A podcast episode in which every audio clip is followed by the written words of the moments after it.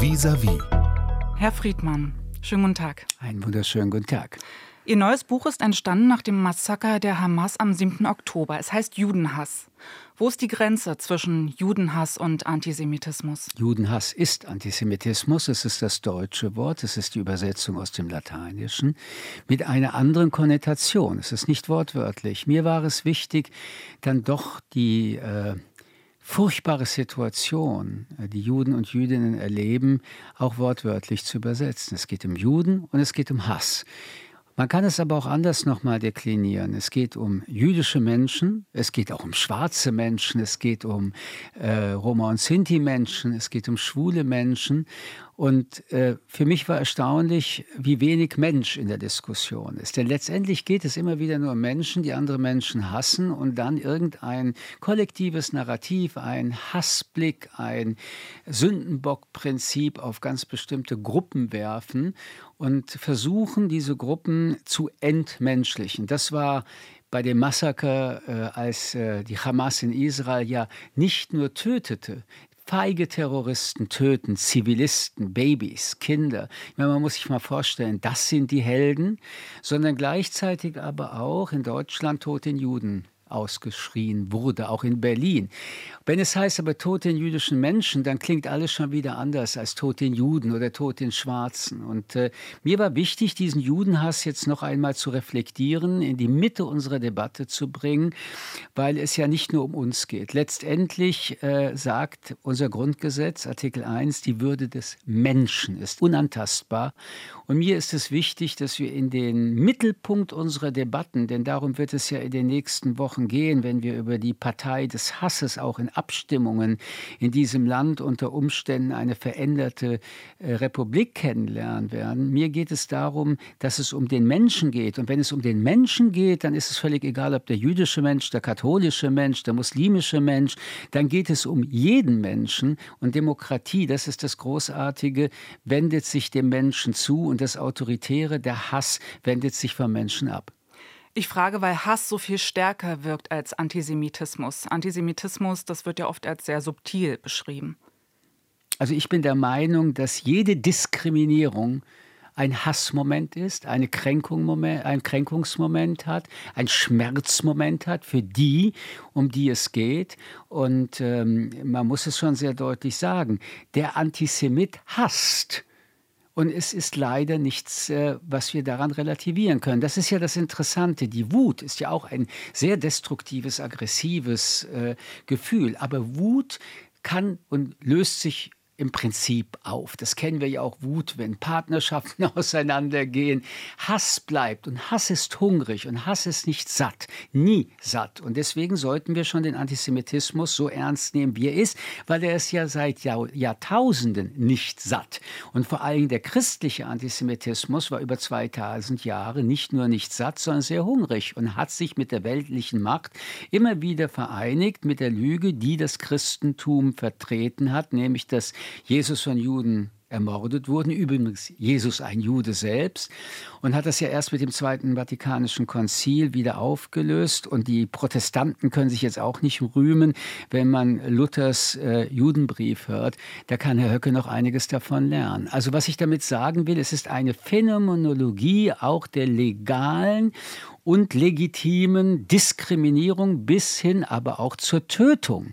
Und äh, die Ghettos, aber auch die Ermordungen von Juden waren ähm, von der Wahrnehmung der Menschen nie etwas Schlimmes, denn sie haben ja das Schlimmste getan. Sie haben Jesus umgebracht. Und man muss dann doch dem ersten globalen Unternehmen Kirche gratulieren, dass all ihre Vertreter dieses Produkt auch in der ganzen Welt verteilt haben und Juden dadurch äh, in der ganzen Welt auch leiden leiden und verfolgt sind.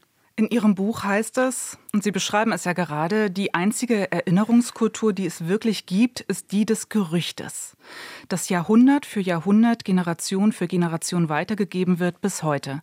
Das kulturelle Gedächtnis reagiert, wenn das Wort Jude fällt. Wie bekommt man Gerüchte, Stereotype über Juden aus dem Kopf, aus den Menschen heraus? Also wir haben ja zwei Ebenen, wo wir lernen können. Das eine ist die emotionale Intelligenz und das andere ist die äh, kognitive Intelligenz. Wenn aber jemand Vorurteile hat, dann sind das sehr starke emotionale Fragen. Äh, alle Formen von Vorurteilen, von Klischees, von Stereotypisierungen sind Gerüchte. Adorno nennt ja den Antisemitismus, wie ich finde, mit, wie immer, wenn es kurz und prägnant ist, am richtigsten. Er spricht, Zitat, vom Gerücht über die Juden. Gerüchte können sie nicht greifen. Gerüchte kommen, gehen. Irgendjemand hat erzählt. Und selbst in einer Zeit, in der wir heute leben, auch in Deutschland, wo die meisten Menschen ja gar nicht mehr religiös sind, säkular sind, bleibt eben in diesem kulturellen Gedächtnis, da war doch was. Irgendwas war was. So, und jetzt passiert was Aktuelles und schon reden Leute, oh, ich erinnere mich, die Oma, die Opas, haben die denn nicht schon auch gesagt, na ja, die Juden. Und die Aufgabe besteht darin, einerseits erst gar nicht zuzulassen oder wenn Kinder und Jugendliche von wieder diesem Gift diesem Impuls getroffen werden, so früh wie möglich das zu verhandeln. Und das ist ja möglich. Wir Menschen werden ja wenn wir äh, Kinder sind, wir konstruieren ja unsere Welt nur von Vorurteilen. Wir übernehmen die der Eltern, der Erwachsenen, um zu lernen, wie lebt man.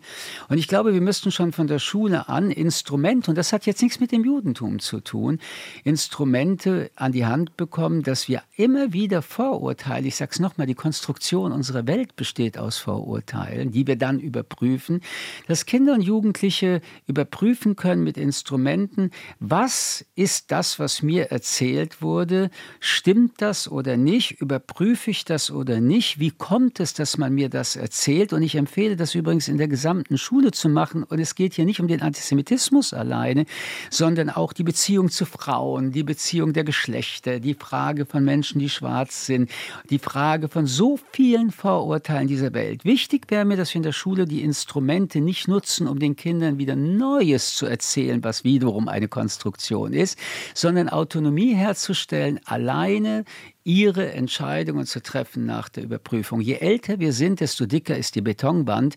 Da hilft es kaum mehr und es kostet so endlich viel Arbeit. Aber kein Kind ist als Judenhasser, Frauenhasser, Schwarzenhasser geboren.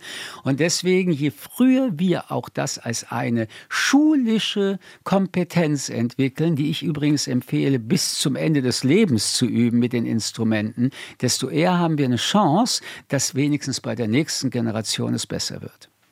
Auf dem Schulhof werden ja schon kleine Kinder gezwungen, sich zu verhalten. Also da werden jüdische Kinder gefragt, für wen bist du eigentlich, Israel oder Palästina?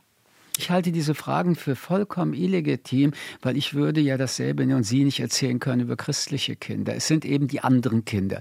Das gilt ja auch für Muslime. Das gilt eben für Kinder, die schwarz sind. Das gilt für Kinder, die anderen. Und hier kommen wir ja wieder zur Kompetenz, warum Schule und auch schon Vorschule nicht in der Lage ist, solche Fragen durch Lehrer und Lehrerinnen zu konsolidieren oder zu begleiten, wird mir eines der großen Rätsel dieses Schulsystems in Deutschland sein. Noch einmal, je kleiner die Kinder sind, desto leichter können wir mit solchen Fragen auch entstigmatisieren. So eine Frage kann ja überhaupt kein Arg hinter sich haben, sondern ein Kind sieht ein Kind, das eine andere Hautfarbe hat. Und bei diesen Antworten wird es dann ganz entscheidend sein, ob es die Leichtigkeit des Seins empfindet oder ob es das als eine Gefahr, eine Bedrohung oder welche Stereotypisierungen auch immer draufgesetzt werden haben. Wir stellen jedenfalls fest, unsere Gesellschaft ist in einem schlechten Zustand. Wir haben einen strukturellen Rassismus, wir haben einen strukturellen Judenhass und wir haben zum ersten Mal in der Struktur der politischen Macht eine Partei des Hasses, diese Partei könnte in den nächsten Monaten den nächsten Schritt das wäre der vorletzte von der Exekutive auf dem Bund durch die Wahlen in den neuen Bundesländern gewinnen. Man kann sich eine Minderheitenregierung von Herrn Höcke vorstellen in Thüringen. Immerhin, Herr Ramelow hat auch eine Minderheitenregierung. Damit ist der Weg mit seiner Limousine und mit all dem, was er dann auch erfährt und vielleicht besser gar nicht erfahren sollte, und der Weg nach Berlin über den Bundesrat geöffnet. Damit ist man schon mittelbar in der Bundespolitik. Und das muss man sich einmal vorstellen das muss man sich mal geben, dass dieses Land über Jahre die Frage der Partei des Hasses ignoriert hat, obwohl sie mathematisch Macht bedeutet Und ähm, diesen Vorwurf werden wir uns alle machen müssen. Wissen Sie, wir sind als Juden, meine Familie und ich, in den 60er Jahren hierher gekommen. Da haben wahrscheinlich die, Ihre Eltern oder Großeltern uns versprochen, wir haben gelernt. Dieses neue Deutschland ist ein anderes Deutschland und wir garantieren euch, dass Juden in Deutschland nie mehr als Juden beschimpft oder diskriminiert würden. Dann gab es so diese wunderbaren Sätze, nie wieder. Versprochen, gebrochen. Dann gab es die Sätze, wäre den Anfängen. Wir sind mittendrin, versprochen, gebrochen. Nur, jetzt ist es unsere Generation. Es geht nicht nur um die Vergangenheit, wir sind in der Gegenwart. Und alle diejenigen, die schon 30 und 60 sind, haben ja dieses Versprochen übernommen. Und ich stelle fest, es war für jüdisches Leben noch nie so schwierig, sowohl von der Sicherheitslage, aber auch von der Seele. Es schmerzt mich. Es macht mich traurig. Es verzweifelt mich, dass auch Ihre Generation, meine Generation, also alle, die so zwischen Ende 40 und Mitte 60 sind, doch auch noch mehr als diese Eltern versprochen haben. Und auch hier kann ich nur sagen, nie wieder, wir sind mittendrin, versprochen, gebrochen. Und wäre den Anfängen, ich finde, den Satz dürfen wir überhaupt nicht mehr benutzen. Und deswegen reden wir als Zeugen unserer Zeit zum ersten Mal. Und wenn in unserer Zeit es möglich wird, dass eine Partei, wo ein Ehrenvorsitzender davon redet, dass Hitler ein Vogelschiss der Geschichte war, eine rassistische, ausländerfeindliche Partei, die Deportationen mitplant, eine Partei, die antisemitisch argumentiert, eine Partei, die die Demokratie zerstören will, eine Partei, die Europa zerstören will, die Russland als wichtigeren Partner als Amerika nimmt. Also wer das zugelassen hat, kann sich seine Hände nicht mehr in Unschuld waschen. Noch geht es. Wir haben noch viel Zeit. Wir sind nicht hilflos. Heute beginnt wieder eine mögliche Auseinandersetzung. Und zwar nicht gegen die AfD, sondern wo sind die glänzenden Augen für die, für die Demokratie? Warum haben die glänzende Augen, die verachtend, die zynisch über Menschen und eine freie Gesellschaft reden? Und wo ist diese Kraft, die wir ja quantitativ sehen, mit denselben leuchtenden Augen, um diese Freiheit, diese Würde, diese Gerechtigkeit, all diese wunderbaren Dinge nach vorne zu treiben und sie zu bewerben. Ich kann nur sagen, man müsste eigentlich von Haus zu Haus gehen, Sie und ich gleich, wenn wir Feierabend haben und klingeln und sagen, guten Tag, ich bin der Handelsvertreter, mein Produkt ist Demokratie. Wollen wir ein bisschen darüber reden? Heute zu Gast hier im Vis-a-vis im RBB24 Inforadio der Publizist und Jurist äh, Michael Friedmann. Wir sprechen über Ihr neues Buch Judenhass, das Sie nach dem 7. Oktober geschrieben haben. Sie beschreiben in Ihrem Buch das Gefühl der Einsamkeit und des Alleingelassenseins nach dem 7. Oktober. Wenn Sie jetzt sehen, wie Zehntausende, sogar Hunderttausende gegen rechts auf die Straße gehen, wie geht es Ihnen damit? Es erfreut mich, dass ein Impuls entstanden ist, dass Menschen merken, dass es äh, um Demokratie geht, um ihre eigene Freiheit geht, um die Würde des Menschen geht, dass es äh, aber diesen Impuls auch gegeben hat, völlig unabhängig, äh, was mit der jüdischen Gesellschaft und dem Antisemitismus, dem Judenhass stattgefunden hat. Man muss es doch sehr deutlich sagen. Ähm, die Politik hat am, am 7. Oktober sehr schnell reagiert, sehr eindeutig reagiert. Aber ähm, es ging ja nicht nur um diese Barbarei, ähm, des Anschlages in Israel durch die Hamas. Weil man muss zwei Dinge sehen. Dass Terroristen, wie gesagt, sehr feige sind und Menschen umbringen, das ist furchtbar, aber auch furchtbar banal. Aber was dort geschehen ist, ist das Wiedertötung. Man hat Kinder den Kopf abgehackt, man hat Frauen, die schon tot waren, vergewaltigt und man hat äh, verbrannte Leichen ins Netz gestellt. Und das sehr stolz. Und man wollte damit der Welt zeigen, Juden sind keine Menschen. Aber worum es uns wirklich ging und mir ging, war, dass in Berlin anschließend geschrien wurde, Tod den Juden. Man hätte schlimm genug ja schreien müssen, Tod den Israelis. Nein, es hieß Tod den Juden. Und eine Woche später, als dann wiederum von der Hamas der Tag des Zorns ausgedrückt wurde, hieß es, tötet die Juden. Nicht die Israelis nur, sondern alle Juden. Und damit auch mich. In Berlin, in Hamburg, in Frankfurt fand das statt. Und die empathische Reaktion, wie wir sie auch kennengelernt haben bei den mutigen Frauen aus dem Iran, bei den außerordentlichen Solidaritätsaktionen für Russland, bei Charlie Hebdo, da sind wir in Berlin auf die Straße gegangen, Brandenburger Tor, sofort mit der Trikolore, hunderttausende Menschen. Dieser Funke hat in der Empathie bei jüdischen Menschen nicht funktioniert. Die zwei großen Demonstrationen waren insgesamt 20.000 Menschen. Und das hat sich ja nicht verbessert oder verändert. Dieses schwarze Loch bleibt drei Monate. Und diese Einsamkeit, diese Trauer, dieser alleingelassene Schmerz mit vielen, vielen Menschen, die doch gekommen sind und was gemacht haben, aber die große Mehrheit war nicht da. Dieser Zündmoment, wo man dann sagt, ich gehe jetzt auf diese Straße oder ich äh, zeige Menschlichkeit für diese Menschen. Ich bin deutscher Staatsbürger. Ich äh, bin Mensch. Komm zu mir, sprich mit mir, hilf mir, tröste mich. Ich habe auf eine Umarmung gewartet und ich erinnere mich, dass ich so im Kopf eine Vermisstenanzeige geschaltet habe, weil ich mir Sorgen um die Mehrheit meiner Gesellschaft gemacht habe. Wo seid ihr? Seid ihr jetzt alle im Urlaub? Seid ihr alle vielleicht krank geworden? Wo seid ihr? Nachdem ich ein paar dann wieder getroffen habe, habe ich die Vermisstenanzeige weggenommen. Wir wollten eine Umarmung. Bekommen Sie, haben wir keine. Sie sprechen in Ihrem Buch ja auch die Antisemiten an, aber auch die Gleichgültigen. Die Gleichgültigen waren schon immer das Glück der autoritären und zerstörenden und gewalttätigen Gruppen, die die Demokratie zerstören. Immer schon. Alle Diktaturen oder autokratischen Systeme beginnen mit wenigen, sehr entschiedenen, hassenden, gewaltbereiten Gruppierungen, verachtende, die Menschen nur mit Zynismus betrachten. Und dann gibt es diese Bewegung, die dagegen ist. Aber letztendlich ist es diese Mitte, diese seltsame, breiige Mitte, die wir ja auch heute in unseren demokratischen Gesellschaften so nennen. Und wenn die gleichgültig sind oder in einem Zwischengeschoss sind, wo sie sich erst einmal orientieren wollen, welche dieser Bewegungen wird jetzt die stärkste Stärkste sein, dann haben die, die aggressiv sind, die größten Chancen. Und wir haben viele Opportunisten. Denn in der, ich bin ja auch Philosoph, in der Kultur unseres Lebens der letzten 20 Jahre bewegten wir uns vorwiegend mit der Wertfrage des Ökonomischen. Mit Ausnahme der vielen Menschen, denen es hier in unserem Land schlecht geht, haben die meisten Menschen ein gutes Leben gehabt. In diesen 20 Jahren verdiente man mehr, lebte man besser. Die Frage, was machst du im Urlaub, war wichtiger als die Frage, möchtest du in die Politik gehen?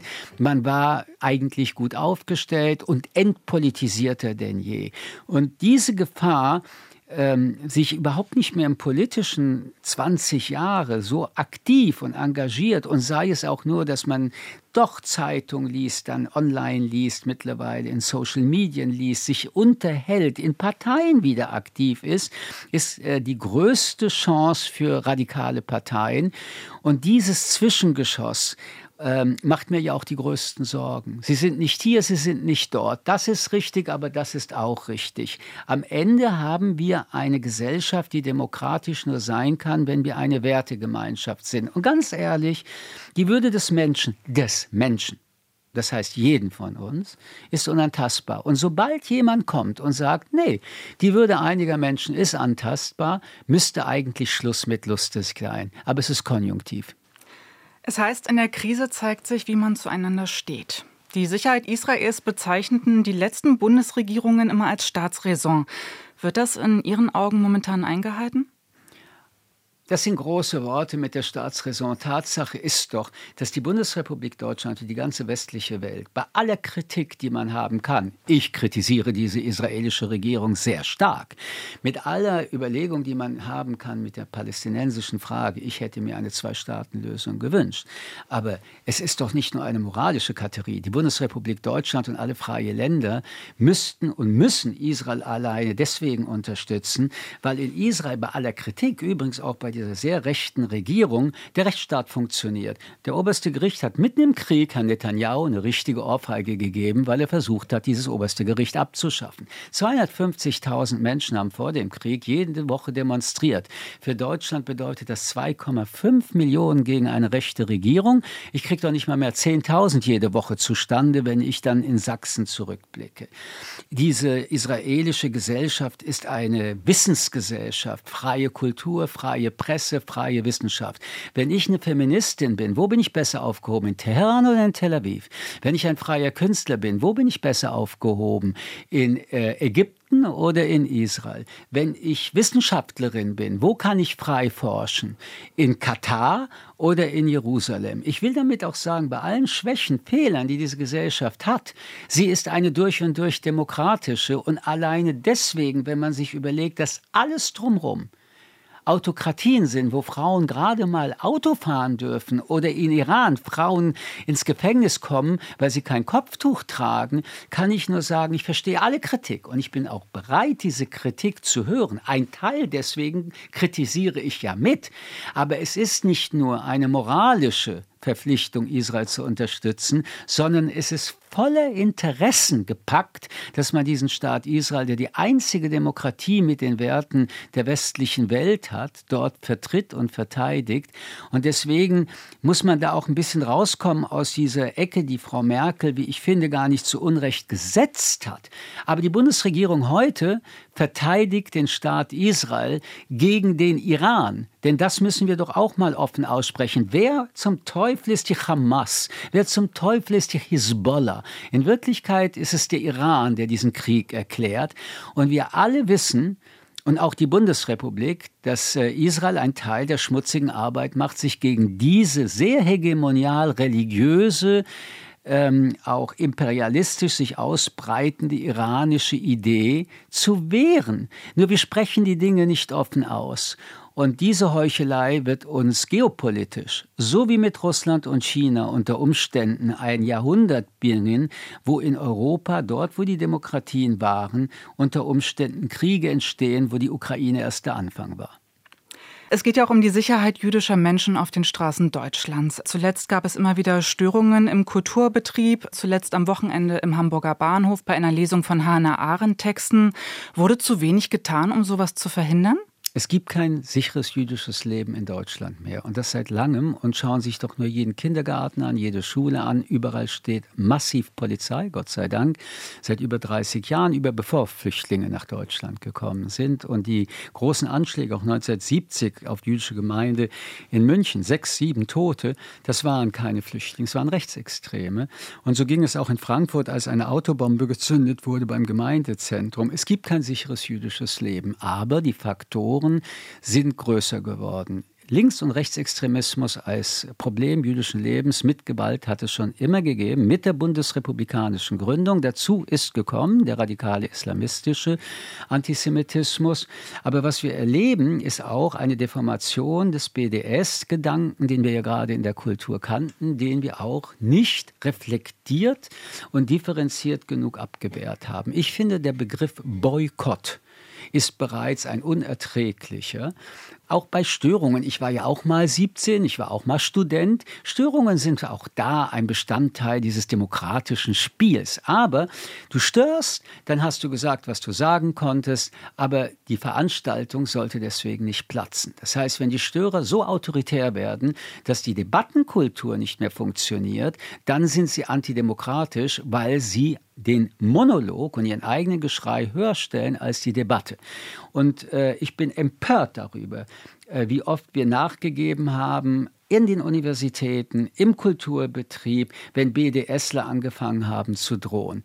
Ihr Buch liest sich als Flehen und Fordern, also wie so ein letzter Versuch, auf die Menschheit einzuwirken. Was erhoffen Sie sich, kann Ihr Buch bewirken? Ich will es äh, positiv sagen. Wir stehen jetzt vor der wirklich ernstesten Herausforderung, übrigens die jüngere Generation. Zum ersten Mal erleben die jüngeren Generationen eine Frage von Krieg und Frieden. Wenigen Monate vor jetzt haben Putin und Xi uns im Fernsehen über alle Kanäle mitgeteilt, dass das 21. Jahrhundert das Jahrhundert der Autokratien und das Ende der liberalen Demokratien sind. Das ist eine Kampfansage. Das bedeutet, dass jüngere Generationen entweder jetzt dafür kämpfen, wirklich kämpfen, dass in ihrem Leben die Freiheit, und das bedeutet der Mensch sein dürfen. Denn Freiheit heißt, ich kann sein, wie ich will.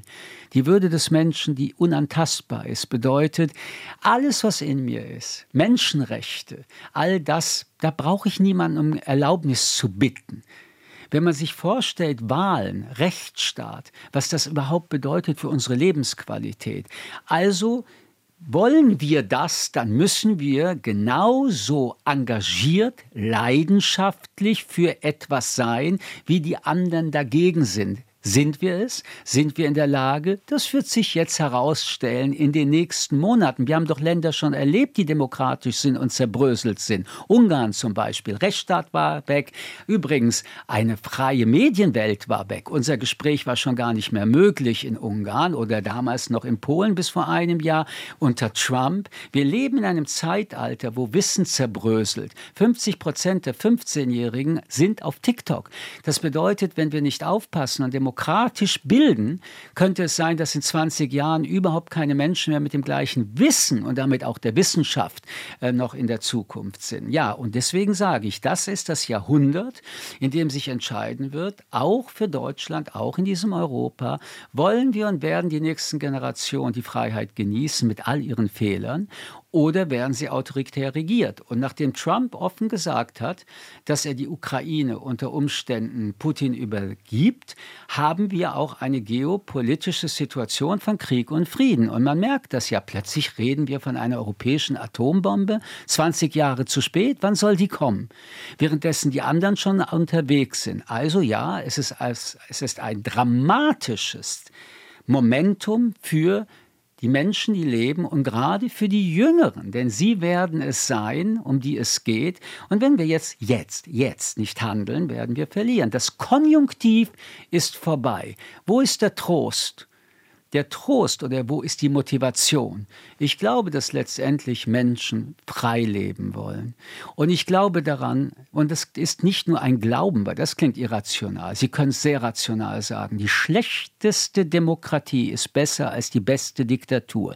Weil die schlechteste Demokratie denkt immer noch zugunsten des Menschen, währenddessen die Diktatur nur ein Prinzip hat. Der Mensch ist dem Diktator egal. Michel Friedmann, vielen Dank für das Gespräch. Gerne. RBB 24 Inforadio vom Rundfunk Berlin-Brandenburg.